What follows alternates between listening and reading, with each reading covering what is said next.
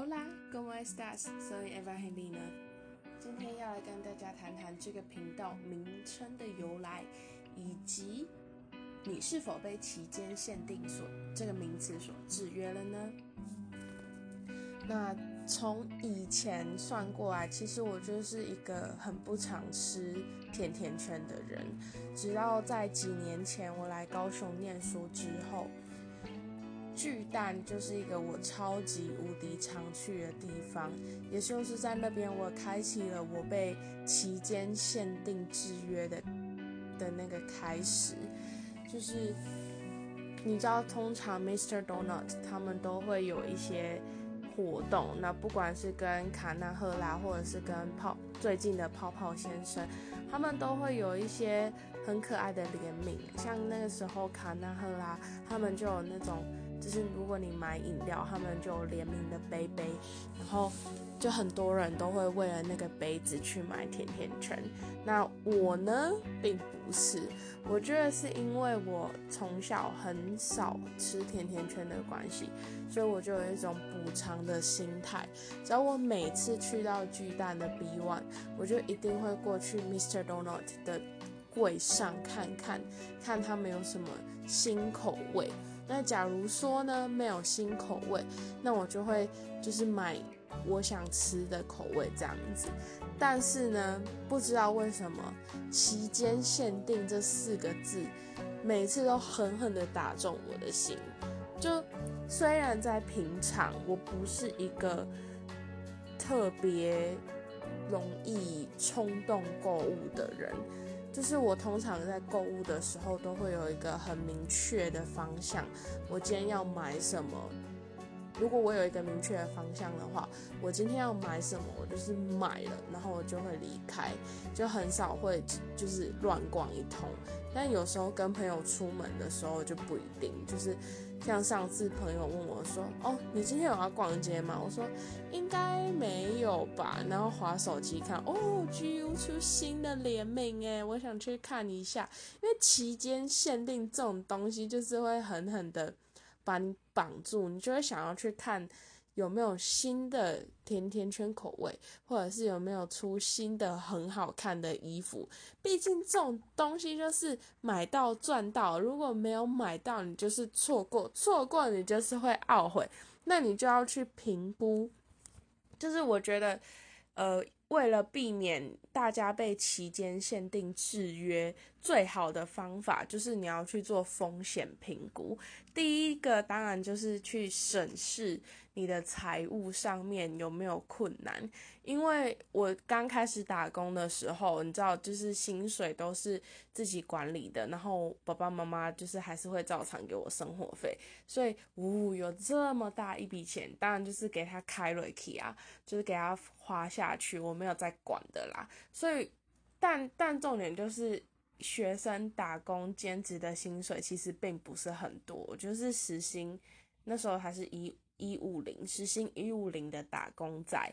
于是我薪水没有很多的状况之下，我很常保持着“哎呀没差啦，反正下个月就要发薪水啊”这种不好的心态，然后就会先先再花个一千，就是预支一千到两千块的下个月的薪水。从户头里面拿出来，然后就是开始撒钱，大撒币这样子。然后，所以第一个，你如果要避免被期间限定制约，你就是要管理好自己的财务。那第二个很重要的事情就是你要做风险的评估，就是你要来想，假如说你今天错过了这期间限定的东西，你内心的痛。痛苦指数到底会有多少？比如说呢，你们知道 Uniqlo 它就是我今天去逛街，然后就是我就发现 Uniqlo 它又跟知名的某香水品牌联名了，那我就是立马冲去看有什么新的很好看的衣服，就就是。不知道为什么是我憧憬还是期待太高嘛，我就觉得有点大失所望。但每个人的时尚品味不太一样，所以我觉得，如果你真的很喜欢某香水品牌，你平常也是 Uniqlo 的爱穿户，那你就可以去试试看，说不定我今天试穿的某件裙子还蛮适合你的哦。那做风险评估，就是假如说你真的觉得啊，这个衣服我没有买，我会痛苦，我会后悔到死掉，那就请你手刀冲去，然后做啊没有，请你做好财务风险之后，手刀冲去柜上把它买下来，早买早享受，不是我在说，对吧？所以尽管来说，就是到现在我对。期间限定这四个字还还是没有一个非常好的掌控，但我还是慢慢的有在收敛自己。